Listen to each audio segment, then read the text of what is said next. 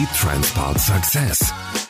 Die Zukunft des Bulli. Ich bin Thorsten Tromm. Hallo. Elektroautos sind zwar auf unseren Straßen noch selten zu sehen, trotzdem sorgen sie immer wieder für viele Diskussionen. Sind sie die Mobilität der Zukunft oder doch Teufelswerk, das uns die Freiheit und den Spaß am Auto nehmen wird? Auch die vielen selbsternannten Experten haben ja keine echten Antworten auf die vielen Fragen rund um das Elektroauto. Weil es auch bei den VW-Mitarbeitern und den Nutzis viele Fragen und Unsicherheiten gibt, was die elektrische technische Zukunft angeht, habe ich mich mal auf den Weg zu einem Mann gemacht, der es wissen muss. Als Chef von Volkswagen Nutzfahrzeuge hat sich Thomas Sedran schon seit langem mit dem Thema Elektromobilität beschäftigt. Thomas, welche Ängste hörst du denn am häufigsten, wenn es ums Thema Elektromobilität geht? Mensch, die sind ziemlich teuer, die Autos, also teurer wie Verbrennerfahrzeuge. Äh, wie ist es mit der Reichweite? Ja, komme ich da in meinen Urlaubsort oder nicht oder in die Arbeit und zurück? Ja, und das dritte ist natürlich das Thema Ladeinfrastruktur, fehlende Ladeinfrastruktur. Ja, und das sind drei wesentliche Argumente, warum Menschen heute sagen, hm, Elektro, weiß nicht, ja. Zudem kommt natürlich die Frage, wie fährt das eigentlich? Ich bin begeisterter Elektrofan. Ja. Im Moment muss ich leider wieder ein Verbrennerfahrzeug fahren, weil unsere Elektroautos ausverkauft sind. Ja. Und ich als Chef von Nutzfahrzeugen, ich sage, okay, zuerst bedienen wir mal alle Kunden und ich fahre halt das, was übrig bleibt. Nee, aber so ein Elektroauto ist einfach, äh, ich finde es einfach traumhaft. Es fährt leise, du gleitest im Verkehr dahin, du fährst auch ganz anders. Defensiver, ja, weil man schont die Batterie so ein bisschen, obwohl man viel Reichweite hat, ja, aber das ist einfach angenehm. Ja. Wie gesagt, es ist leise, es ist ruhig. Und wenn ich mal Gas geben will, habe ich sofort Drehmoment auf der Achse. Das heißt, das Ding fährt richtig sportlich los. Ich hoffe, dass wir demnächst wieder mehr Elektroautos auch für uns zum Kaufen haben und äh, freue mich auch schon drauf. Also wir wissen, du bist jetzt Elektroauto-Fan, aber bleiben wir mal bei diesem Argument, Elektroautos sind zu teuer. Ja, wenn man, wenn man sich das Angebot anschaut, bevor Volkswagen jetzt sein ID auf den Markt bringt, muss ich sagen, ja, ist wahrscheinlich richtig, dass die sehr teuer sind. Elektroautos sind auch teurer in der Herstellung. Man muss sich einfach vorstellen, so ein Verbrennungsmotor mit äh, Abgasanlage, damit man die Emissionsvorschriften einhält, kostet irgendwo um die drei, dreieinhalbtausend Euro. Eine Batterie mit einer Reichweite von, sagen wir mal, 400 Kilometern, da bin ich eher so in der Größenordnung sieben bis zehntausend Euro. Warum sind die so teuer? Man, gut, man braucht halt viele Rohstoffe und auch viel Energie, um diese Batterie herzustellen. Und wir arbeiten aber dran, dass das günstiger wird. Der ID3, unser Volkswagen Auto, so in der Größe etwa von einem Golf, den verkaufen wir ja für unter 30.000 Euro. Ist das ein Kampfpreis? Also bleibt da irgendwo noch Geld hängen oder ist das jetzt wirklich was, um mal die Elektroautos in den Markt zu bringen? Wir sind natürlich ein Unternehmen, was davon lebt, äh, Gewinn zu machen mit dem Verkauf von Autos. Ja, also können wir davon ausgehen, dass wir da auch Geld mit verdienen, ne, mit diesem ID3. 30.000 Euro ist viel Geld für so ein Auto, zugegebenermaßen. Und, und viele Kunden haben nicht so viel Geld. Und für die wird natürlich so ein Auto schwierig sein zu kaufen.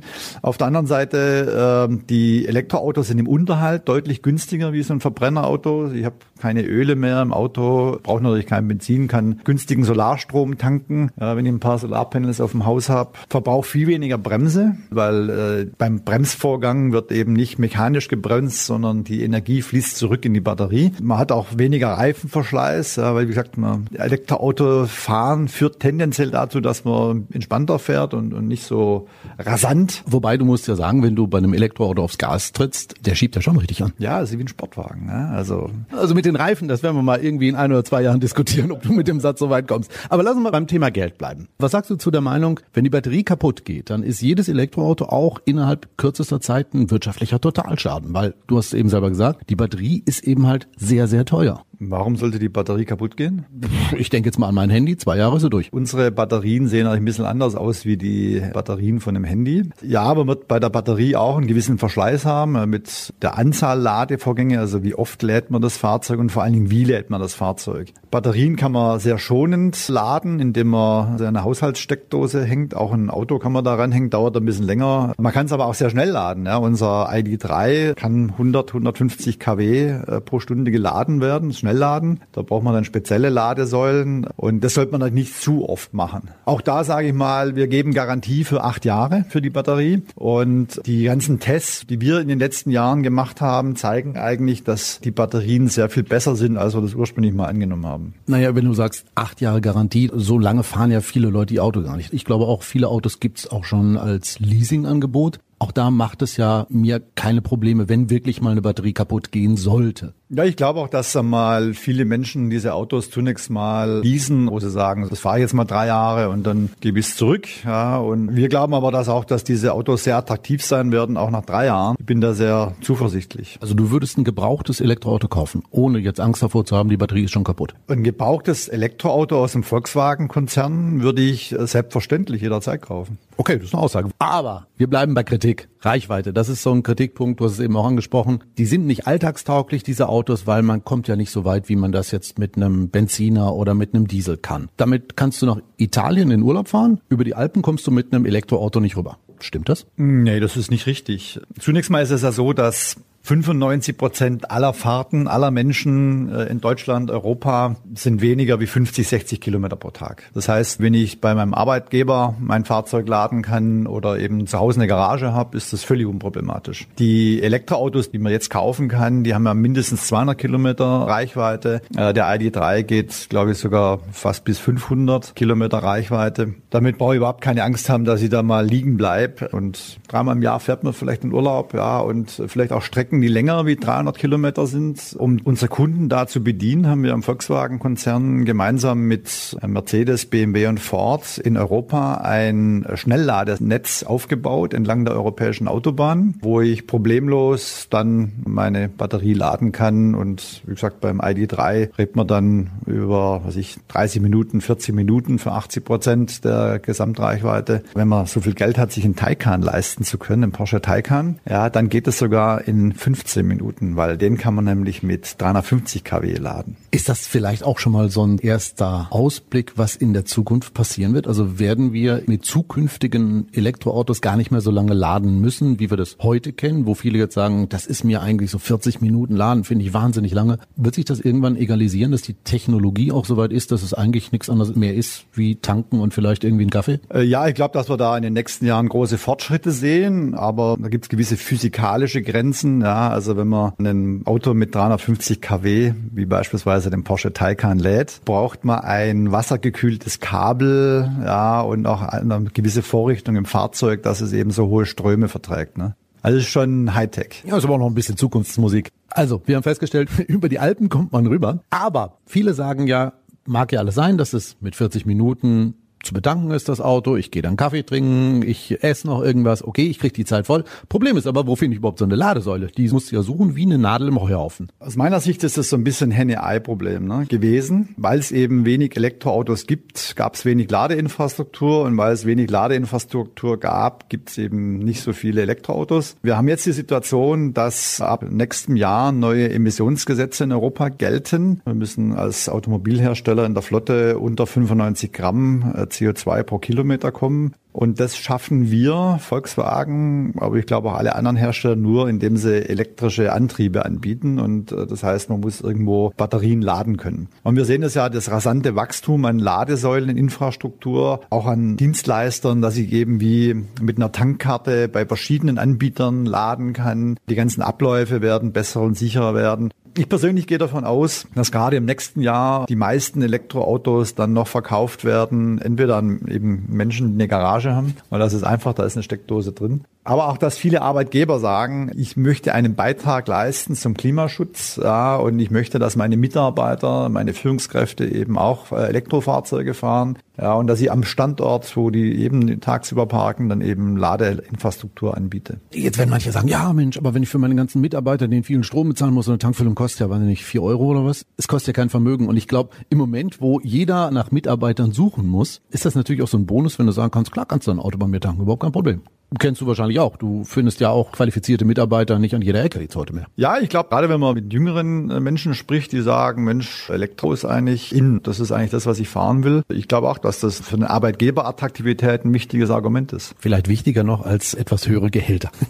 Aber lass uns mal bei dem Thema, du hast eben gesagt, Tankkarte bleiben. Ist auch so ein Kritikpunkt, ne? Dass es immer schwierig ist, bei wem kann ich denn jetzt tanken? So diese Tankkarte für Elektroautos wie eine Kreditkarte, die gibt's ja noch nicht. Warum akzeptieren diese Säulen nicht Master, Visa, American Express. Wäre doch viel einfacher. Diese Elektrotankkarten gibt's schon, zufälligerweise auch vom Volkswagen-Konzern. Jeder ID, äh, ob das ein ID3 ist, auch die anderen kommen automatisch mit so einer Tankkarte. Ich persönlich würde mir wünschen, und das wird auch irgendwann so sein, dass ich gar nichts mehr hinhalten muss an so eine Ladesäule, sondern in dem Moment, wo ich sag mal mein Auto an die Stromtankstelle hinhängen mit dem Kabel, dass es dann automatisch erkennt, okay, das ist der Thomas Sedra, da ist eine Kartennummer oder eine Handynummer oder eine, eine Kontonummer hinterlegt, ja, und dann wird da automatisch abgerechnet. Ja, aber Kreditkarte wäre am einfachsten. Dann weißt du sofort, was der Spaß gekostet hat. Das ist ja auch ein anderer Kritikpunkt. Viele sagen immer, es ist total intransparent. Ja, Diesel fahre ich hin, sehe ich, Diesel kostet heute 1,12 Euro, tanke ich, ist günstig. Tankstelle daneben ist teurer, fahre ich nicht hin. Bei der Elektrozapfsäule weiß ich nicht, steht kein Preis dran. Wir haben heute noch sehr viel mittelständische und, und kleine Lösungen beim Strombetanken. Da wird sich jetzt sehr schnell aber auch so ein Industriestandard durchsetzen. Also müssen wir einfach mal warten, wird sich wahrscheinlich ergeben. Ich denke, das wird es genauso mit dem Stromnetz sein. Kritiker sagen ja, boah, wenn alle Elektroautos fahren, dann bricht unser Stromnetz zusammen und wir sitzen ja alle im Dunkeln. Der Strombedarf von den Elektroautos, äh, der zusätzliche, der ist eigentlich vernachlässigbar. Ja, weil wir haben so viel Stromkapazität in Deutschland, in Europa, selbst wenn wir irgendwie 20 Prozent an Elektroautos im Bestand schon hätten, ja, dann reden wir über maximal zwei Prozent zusätzlichen Strombedarf. Was man hat, ist die Stromverteilung. Das heißt, äh, nehmen wir mal ein Mehrfamilienhaus, ja, zehn Autos, kommen um zwischen 18 Uhr und 20 Uhr nach Hause, ja, hängen ihr Auto alle an die Steckdose. Alle wollen mit äh, 11 kW laden. Da kann es dann schon dazu kommen, dass an dieser Stelle das Stromnetz sagen wir, überlastet ist. Da muss man eben jetzt bei den Mittelspannungsnetzen eben investieren. Das ist aus meiner Sicht eine Aufgabe der Energieversorger. Naja, die haben sich ja nun so langsam auch schon positioniert. Es gibt ja auch den einen oder anderen, der schon sagt, also er will gerade jetzt äh, Elektromobilität fördern. Vielleicht ist das so der erste Punkt, wirklich mit dem Ausbau des Netzes anzufangen. Es muss parallel laufen. Wenn ich beispielsweise, sagen wir so, eine Ladeinfrastruktur investiere, bei mir sagen wir mal für 200.000 Euro, dann will ich natürlich auch irgendwie Kunden haben, denen ich dann Strom verkaufen kann. Ich gehe davon aus, dass der, der Bedarf an Elektroautos sehr, sehr schnell steigen wird ja, und dass Investitionen in diese Stromnetze sich sehr schnell amortisieren werden. Je mehr Menschen sagen wir, die Erfahrung machen, mit einem Elektroauto zu fahren, dass es nämlich echt cool ist und Spaß macht. In Verbindung, dass das Thema Reichweite überhaupt kein Problem mehr ist. Wir haben ja auch Navigationssysteme, wo ich, die mich dann zu den Ladesäulen hinführen, wo ich auch sehen kann, ob die Ladesäule frei ist oder besetzt ist. Es wird auch äh, irgendwann Systeme geben, wo man Ladesäulen buchen kann. Komm, jetzt gehen wir weg vom Thema Freude, sondern zum Thema Ärgernis. Ganz viele ärgern sich darüber und sagen, das ist doch totaler Quatsch mit diesen Stromautos. CO2, ganz wichtiges Thema. Aus dem Auspuff kommt kein CO2 mehr raus. Das kommt jetzt, wenn wir alle mit dem Elektroauto fahren, aus dem Kohlekraftwerk raus. Oder im schlimmsten Fall fahren wir vielleicht auch noch mit Strom aus dem Atomkraftwerk. Also verlagern wir das Problem eigentlich nur noch? Um die Pariser Klimaschutzziele zu erreichen, brauchen wir aus meiner Sicht eine integrierte Verkehrs- und Energiewende. Ja, das heißt, äh, natürlich, solange die Stromnetze mit Kohlekraftwerken bespeist werden, ist es ökologisch nicht so sinnvoll. Wir sehen aber auch ja, große Investitionen in regenerative Energien. Da bilden euch die Fahrzeuge mit ihren Batterien auch gute Speichermöglichkeiten.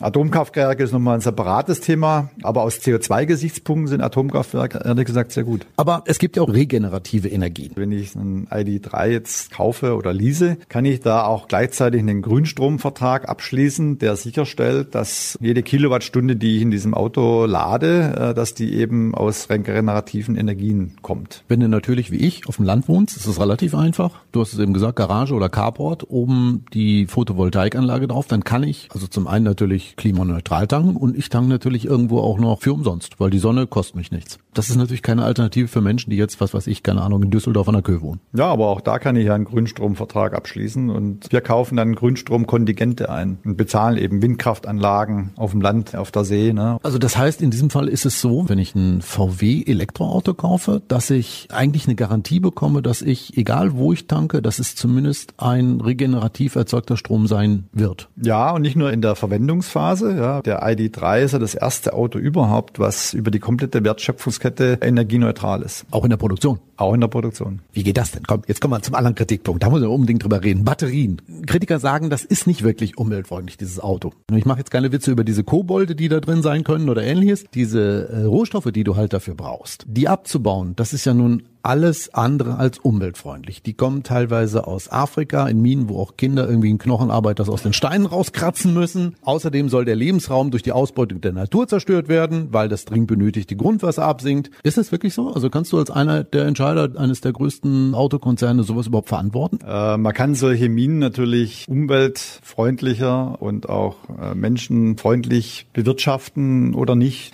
Sagen wir, wir bei Volkswagen haben da sehr klare Standards, mit welchen Lieferanten wir zusammenarbeiten. Bevor wir mit jemandem zusammenarbeiten, machen wir hier umfangreiche Tests und schicken auch die Revision rein. Auch während der Phase, wo wir zusammenarbeiten, kommen immer wieder Inspektoren von uns und gucken sich das dann vor Ort an. So, das ist doch mal eine Aussage. Also Kritiker sagen immer, das interessiert die alle nicht, die wollen nur Autos bauen, die wollen nur Gewinn machen. Aber in Wirklichkeit ist es so, es dauert überhaupt erstmal eine ganze Zeit lang, bis du einen Lieferanten findest, der gemäß der VW-Ansprüche eben halt solche Rohstoffe liefern kann. Ich glaube, als Unternehmen wie Volkswagen muss man die Standards schon sehr hoch setzen. Wir haben da eine Verantwortung für die Umwelt und für die Menschen, nicht nur in den Ländern, wo wir Autos bauen, sondern eben auch, wo die Rohstoffe herkommen. Und ich sehe uns dieser Verantwortung gerecht werden. Lass uns mal doch beim Thema Akku bleiben. Smartphones kennen wir alle, ich habe es vorhin auch gesagt, da ist alle zwei Jahre der Akku kaputt. Wir nehmen das so oft dann auch gerne mal als Grund, um dann ein neues Gerät zu kaufen. An Recycling denkt aber irgendwie so keiner. Also weder Apple noch Samsung, Huawei und Co. Die Dinger fliegen irgendwo in Müll und wird es beim Elektroauto auch so sein, wenn das irgendwann mal kaputt ist nach 10, 15, 20 Jahren? Kommt das dann auf den Schrott oder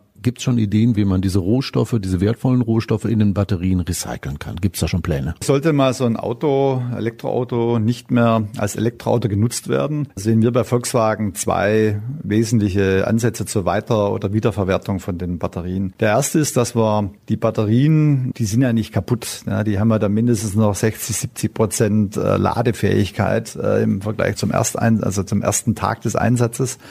Ja, und die kann man sehr gut nutzen für so Zwischenspeicherlösungen. Wir haben so ein Schnellladernetz entlang der Autobahn. Da kann man so Batterien sehr gut einsetzen als Speicher. Wir haben auch Versuche gemacht, um die Rohstoffe zu recyceln aus den alten Batterien. Und auch das geht relativ gut. Wir haben so Wiederverwendbarkeit von etwa 90, 95 Prozent erreicht. Kostet auch ein bisschen Geld. Auf der anderen Seite, die, die Rohstoffe, die in den heutigen Batterien drin sind, sind ja sehr wertvoll. Wenn wir beispielsweise über Kobalt reden, ältere Batterien haben das ein relativ relativ hohen Kobaltanteil, ja, teilweise noch ein Drittel von, von den Batterierohstoffen. Heutige haben schon sehr viel weniger und irgendwann sind wir vielleicht noch bei fünf Prozent oder zwei Prozent Kobalt für so eine Batterie. Das Kobalt wiederzuverwenden ist sehr attraktiv. Ich habe irgendwas gehört, dass es in Belgien, glaube ich, ein Unternehmen gibt, die sich wirklich darauf schon jetzt spezialisieren, Autobatterien irgendwann mal im großen Stil recyceln zu wollen. Es scheint ja wirklich ein echtes Geschäftsmodell auch zu sein, wirklich diese Rohstoffe aufzuheben. Ja, ich meine, bei einem Elektroauto haben sie da für drei, vier, 1000, 5000 Euro noch Rohstoffe in der Batterie, die sie weiterverwerten sollten.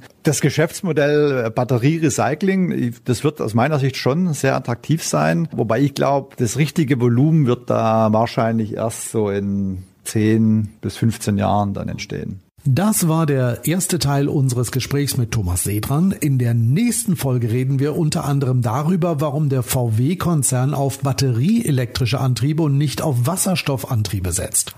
Solltest du uns bereits abonniert haben, dann findet sich die nächste Folge bereits in deiner App. Falls nicht, dann klick einfach mal auf den Abonnieren-Button, egal welche Podcast-Plattform du gerade nutzt. So bleibst du immer up to date. Ich bin Thorsten Tromm und, na klar, wir hören uns in der nächsten Folge wieder. Bis dann. Ciao. Das war We Transport Success. Die Zukunft des Bulli.